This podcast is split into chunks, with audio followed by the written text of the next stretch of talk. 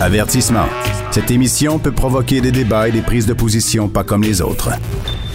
Vous écoutez Sophie Durocher.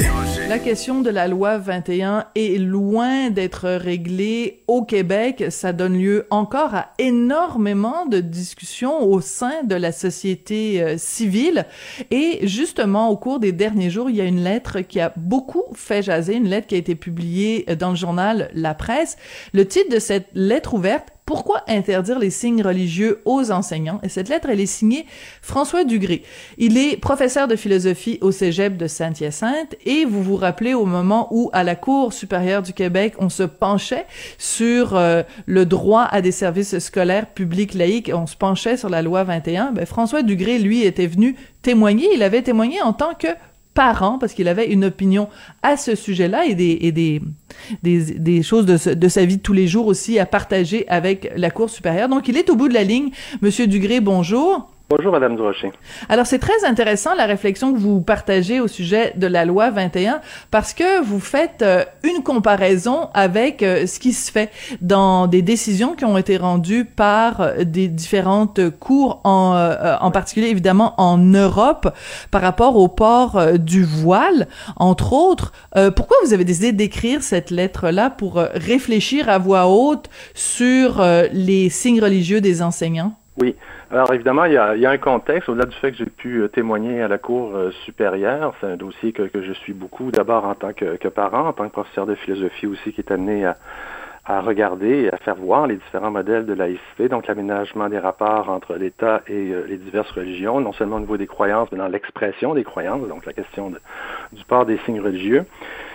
Et aussi à titre de citoyen, bien sûr, hein, ça nous interpelle tous. Donc, euh, voyant le débat au moment où une enseignante à Chelsea, qui donc euh, enfreignait sciemment la loi 21, hein, il, y a, il, y a, ce contexte-là, on a vu des réactions, euh, appelons-les épidermiques, de la part du Canada anglais notamment, mais ailleurs aussi, hein, bien sûr, à l'effet que euh, c'était, comme j'ai pu l'écrire, une loi indéfendable, odieuse, islamophobe. Justin Trudeau s'en est mêlé en énonçant une double erreur, à, mm -hmm. à savoir que cette enseignante-là avait perdu son emploi alors qu'elle fut réaffectée qu'elle avait perdu cet emploi-là parce qu'elle était musulmane. Non, c'est parce qu'elle enfreint une loi, évidemment. Donc, on voit ce, type d'accusation. Et aussi, bien sûr, le fait que quantité de, de villes, sous l'initiative de Patrick Brown, donc la ville de Brampton, a parti une bataille juridique pour financer des groupes, euh, évidemment, qui euh, s'opposent à, à, la loi euh, 21. J'ai eu le, envie de faire cette, cette lettre-là il y a déjà un bout de temps, mais justement, il y a eu une espèce de déferlante de lettres. J'avais peur qu'elle qu passe inaperçue parce qu'il y en avait tellement, parce que je voyais beaucoup d'émotivité et mon but était évidemment d'essayer de mettre l'accent sur les arguments qu'on trouvait essentiellement en Europe, euh, Cour européenne des droits de l'homme et les différentes cours nationales, au niveau aussi fédéral, pour montrer euh, les justifications de pareilles interdictions, qu'elles étaient nobles et légitimes et qu'on pouvait les faire valoir dans un contexte extrêmement émotif et très accusateur. Oui. Alors, dans votre lettre, vous dites euh, que vous déplorez le fait que le gouvernement Legault a pas su faire de pédagogie. C'est-à-dire que oui. quand on a euh, euh, promu la loi 21, évidemment, il aurait fallu peut-être mieux l'expliquer pour que tout le monde comprenne les tenants et les aboutissants et les principes civiques qu'il y a derrière cette loi-là. Donc, vous vous proposez, vous, de faire de la pédagogie, d'expliquer de, aux gens la loi 21. Alors, je vous, je vous laisse faire un, votre, votre cours de loi 101, euh, de loi 21 101. Ouh là là, j'y mets beaucoup de temps, plus que quelques minutes, quelques minutes, puisque je le fais euh, justement en classe, en énonçant les, les quatre principes de laïcité euh, qu'on trouvait d'ailleurs dans le rapport euh, Bouchard-Taylor, hein, qui s'était penché sur... Mais en résumé, en résumé, mettons, oui, Monsieur oui, bien sûr. euh, et alors, ben, on peut dire justement qu'il y a, disons, quatre principes de base que je peux énoncer, donner quelques éléments, justement, qui sont énoncés donc dans la, la l'article 4 de la, la, la, loi, pardon, pas l'article 2. Donc, la laïcité de l'État repose les principes suivants. Donc, la séparation de l'État et des religions. Hein, c'est une vieille distinction qui nous vient surtout de John Locke, qui, qui a fait des petits, euh, évidemment, mm -hmm. dans toute la mouvance, appelons-la libérale. La neutralité religieuse de l'État, qui est interprétée de façon un peu pré précise et euh, discutable par les courants, disons, libéraux dans le rapport Bouchard-Taylor l'égalité de tous les citoyens et des citoyennes, et là je l'ai insisté, vous l'avez vu dans la lettre, sur le fait qu'il y a aussi les intérêts et les droits légitimes euh, des bénéficiaires de, de l'école, qui sont d'abord et avant tout, bien sûr, les élèves, parce qu'on met beaucoup dans l'espace public le fait qu'on mm-hmm. interdit des signes religieux aux enseignants comme si c'était la fin du monde. Et quatrièmement, évidemment, la liberté de conscience et de religion, donc le droit à son expression aussi. Mais là, euh, souvent, on ne distingue pas très bien entre la liberté de religion et euh, la liberté d'exprimer ces convictions-là par le port des signes religieux. Ce sont deux choses. Le noyau dur, évidemment, ça reste la liberté de religion. Personne n'empêche quelqu'un d'avoir quelques religions convictions. C'est bien normal. Donc, disons, la dimension spirituelle de la religion comme telle. Mais si cette religion-là, cette liberté-là, veut s'immiscer dans un rapport beaucoup plus politique ou dans la société civile, ça dépend à quel niveau, ben là, on, faut, on peut moduler et voir les limitations qu'on peut donner à cette expression de la liberté, surtout dans le contexte scolaire, qui était évidemment euh, le sujet litigieux de l'heure est quelque chose qui, est au cœur de ma vie pour enseigner depuis près de 30 ans, bien sûr.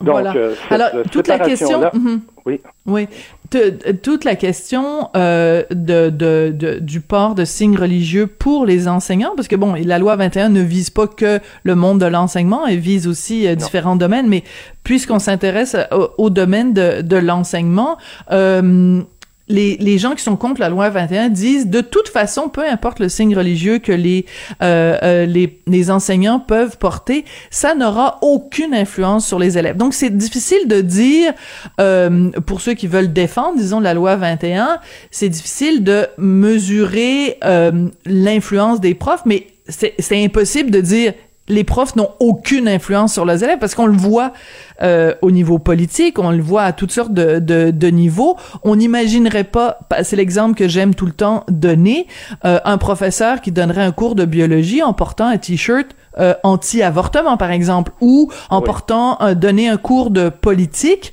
ou d'histoire en portant une casquette Make America Great Again. Donc, on, on, on, le comprend pour d'autres domaines, mais on le comprend pas dans le domaine religieux. C'est difficile de, de, comprendre pourquoi on fait cette distinction-là. Ben, elle, vient beaucoup, je peux y répondre euh, dans une certaine mesure. Il faudrait oui. ceux qui soutiennent cette thèse-là, mais certainement que les Charles Taylor et les Jocelyn euh, McClure euh, au Québec ont été les, porteurs de, drapeaux de ce type d'arguments-là, notamment avec des arguments des fois qui n'ont pas tellement circulé. Il y en a des plus précis que je trouvais presque un peu spécieux, mais à l'effet que, somme toute, euh, plus euh, une valeur vient jouer sur l'intégrité morale et l'identité des personnes religieuses, plus le système judiciaire devrait protéger ces droits-là. Mais ça a un effet pervers, sans faire un jeu de mots trop facile, on peut dire que préserver l'intégrité, ça peut aller jusqu'à l'intégrisme. Hein. Mm-hmm. Alors, on, le voit dans le livre, par exemple, de Jocelyn McClure et de Charles Taylor, La licité liberté de conscience, qui est une espèce de, de copier-coller de ce qu'il y avait cette section-là, le chapitre dans le, rapport Bouchard-Taylor, où euh, on, va dire une cause assez célèbre dans les milieux juridiques, donc l'affaire Visconsin contre Yoder, c'est dans la communauté euh, Amish, les parents et la communauté Amish estimaient que comme ils avaient un mode de vie agraire, leurs enfants n'avaient pas à se conformer à l'éducation obligatoire jusqu'à 16 ans. Et on a cautionné le fait qu'ils puissent être éduqués au fond jusqu'à l'âge de 14 ans. Il n'y a pas un mot qui est dit contre ça dans le livre de McClure et Taylor, ni dans le rapport Bouchard-Taylor. Alors, vous voyez qu'au nom de la justice préférentielle, mm-hmm. c'est l'expression comme telle, on va accorder des droits euh, pour euh, la religion qu'on n'accorderait pas précisément, comme vous le disiez, pour des signes politiques ou des messages où il y a un devoir de réserve ou un devoir de neutralité ou apparence de neutralité en différentes expressions pour nommer euh, cette réserve bien légitime à l'égard de, nos élèves. Mm-hmm. Vous faisiez allusion au fait que ces gens-là euh, réclamaient euh, des preuves.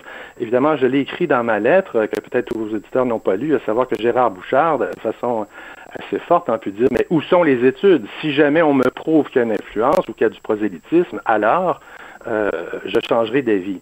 Chez Jocelyn McClure aussi, il a dit, moi, j'ai eu euh, mes deux filles qui ont eu une, euh, une éducatrice, je me souviens plus très bien, ou une enseignante voilée, elles n'ont pas été converties.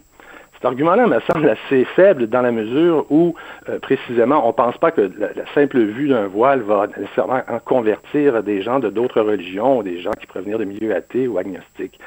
Mais il y a une pression qui est reconnue par plusieurs cours européennes, et c'était ce qui était au cœur, n'est-ce pas, de la commission Stasi en France, qui a donné lieu à la loi de 2004, que des musulmanes qui voudraient se soustraire au port du voile par pression parentale, communautaire ou par les pères, n'est-ce pas, les, autres élèves ou par les professeurs aussi, ben, il y avait une pression et qu'il fallait euh, chercher à protéger ces bénéficiaires-là, que l'école publique est un lieu obligatoire, ils ne peuvent pas s'y soustraire et qu'ils ont à, jouir pleinement de leur liberté de conscience, évidemment, qui, peut être atteinte.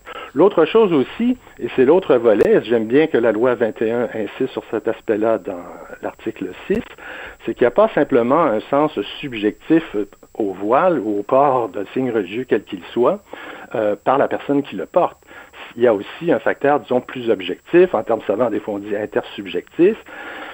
Là, ici, les cours européennes euh, doivent être relativement discrètes. C'est normal qu'un juge n'aille pas dans les détails puis laisse un peu entendre. Mais on peut penser que si euh, un juif, par exemple, euh, se demande si sa professeure voilée, son enseignante voilée, a quelques récriminations euh, ou qu'il y a quelques passages davantage vindicatifs à l'égard des Juifs dans le Coran ou dans la tradition, ben, peut être mal à l'aise. J'ai parlé aussi de la question du comportement. Si euh, une musulmane euh, se fait un copain non musulman et qu'il y a des relations amoureuses qui se développent, comment sera-t-elle perçue? Euh, si quelqu'un est homosexuel ou lesbienne et que la religion, de façon traditionnelle, euh, est comprise comme étant, euh, somme toute, discriminatoire à l'égard de ces pratiques ou ces comportements-là, bien évidemment, il y a un malaise. Donc, c'est toutes ces dimensions-là, non seulement que il y a prosélytisme et conversion à la religion, mais c'est les éléments négatifs, disons assez objectifs de ces signes religieux-là qu'il faut prendre en charge, auquel il faut mhm. réfléchir. Et la commission Bouchard-Taylor euh, a complètement... A pas répondu. Euh, oui, c'est ça. il y a plein de questions qui n'avaient pas été euh, qui avaient pas été éclaircies, en tout cas par la commission Bouchard-Taylor. Est-ce qu'il n'y a pas quelque chose de même plus fondamental que ça, Monsieur Dugré? Est-ce qu'il n'y a pas la question toute simple de dire le, le gouvernement n'a pas de religion. Le gouvernement n'est pas mhm. athée, il n'est pas agnostique, il n'est pas euh, raélien, il n'est pas juif, il n'est pas catholique, il n'est rien. Le gouvernement n'a pas de religion. À partir du moment où tu travailles pour le gouvernement, tu dois, pendant les heures où tu travailles pour le gouvernement, être aussi neutre que le gouvernement qui t'emploie l'est. Par exemple, quelqu'un qui travaille pour McDo, McDo n'a pas de religion. Donc, pendant que tu travailles pour McDo, tu portes le petit costume de McDo avec le M jaune, tu es neutre. Et quand tu quittes McDo, ben là, tu peux t'habiller comme tu veux. C'est un, un, parallèle que je trouve qu'il n'est pas fait assez souvent. On revient simplement à la question de la neutralité de l'État. L'État est neutre. Tu travailles pour l'État qui est neutre. Tu te dois, toi aussi, d'être neutre. C'est, c'est, c'est quand même quelque chose d'assez simple à expliquer. Il y a deux choses que je voudrais dire à cet égard. Oui, allez-y. C'est devenu de l'ordre un peu du slogan, n'est-ce pas, chez les opposants à la loi, de dire c'est l'État qui est neutre, pas les individus. Hein. Nécessairement, vous avez rencontré ce genre de d'énoncé-là. Euh, alors, deuxième chose aussi, j'y reviendrai. Deuxième chose, c'est que, et ça, ça devient un peu subtil, un peu compliqué à, à comprendre, puis il faut y mettre beaucoup de temps, c'est qu'on a tendance à penser la question de la neutralité à partir du modèle, disons, libéral, au sens général de philosophie politique, à l'effet que euh, la loi nous dit ce qu'on ne doit pas faire afin de ne pas nuire autrui. On appelle ça la liberté négative, et souvent on parle de John Stuart Mill, le philosophe qui qui parle du harm principle, c'est souvent pris, donc le fait de ne pas nuire à autrui. Ça se retrouve, mhm. c'est le quatrième article de la Déclaration des droits de l'homme et du citoyen lors de la Révolution française. Bon. Alors, on comprend ça à titre un peu, euh, disons, privé dans les rapports des individus les uns à l'égard des autres, mais aussi du rapport de l'État par rapport aux individus. Or, le principe de la laïcité, est vu davantage euh, comme un principe constitutionnel qui cherche justement à encadrer les rapports entre l'État et la religion, qui a ce souci d'organiser le vivre ensemble, de favoriser donc cette harmonie-là, et d'autre part, il est formellement rattaché à quelque chose d'immensément important, savoir la protection des droits d'autrui. Donc, il y a un souci d'émancipation pour amener les élèves à l'autonomie dans le cadre éducatif, mais il y a aussi le souci d'une intégration euh, forte à travers des valeurs civiques communes. Alors, l'État a se soucier des conséquences, n'est-ce pas, de la formation, on ça, des citoyens au sens très, très large. Alors, je reviens à l'idée que c'est l'État qui est neutre, pas les individus. Je vous donne en exemple l'article, le paragraphe 14 d'un jugement de la Cour constitutionnelle allemande de 2015. Je le dis, c'est pas très long. L'État ne peut pas agir en tant qu'entité anonyme, mais uniquement par l'intermédiaire de ses titulaires, hum, d'un emploi public et des membres de son personnel éducatif. Ce sont ses représentants. Alors, c'est sûr qu'ils sont investis d'une autorité scolaire. Comme je le disais dans la lettre aussi, non seulement, bien sûr, ils ont à transmettre des contenus, ce qu'on dit toujours hein, chez les opposants, c'est que tant que l'enseignant ou l'enseignante ne fait pas directement du prosélytisme, il n'y a pas de souci. Or, les enseignants ont évidemment à, noter les, élèves, à les corriger, euh, c'est ben une figure d'autorité. Ils ont des fois arbitré des disputes à partir de conflits religieux, de conflits culturels, euh, et en ce sens-là, sont vraiment investis par l'État euh, d'une autorité dans un rapport hiérarchique auquel, encore une fois, les étudiants, les, élèves ne peuvent pas se soustraire. Donc, il y a quelque chose d'abstrait et presque un peu de mauvaise foi de penser, au fond, le rôle de l'État uniquement à partir du fait qu'il euh, ne faut pas nuire à autrui. Et comme dirait Gérard Bouchard, faites-moi la preuve qu'un signe religieux peut nuire à autrui, alors je reconsidérerai cela. Mais quantité de compliqué. jugements de Cour constitutionnelle européenne comme la la Cour européenne des droits de l'homme vont estimer au contraire que cette preuve-là n'est pas nécessaire. On peut agir à titre de préventif et c'est très précisément le point de vue qu'a cherché à développer euh, Guy Rocher, par exemple, au Québec. Tout à fait. Ben écoutez, c'est absolument passionnant. On pourrait en parler pendant des heures, mais euh, je trouve que déjà on a amorcé une, une, une réflexion qui va bien au-delà de simplement euh, bon, euh, c'est une loi discriminatoire. Point. Il y a au contraire plein de questions morales, plein de questions philosophiques. C'est pour ça que ça a été particulièrement intéressant d'en parler avec vous aujourd'hui.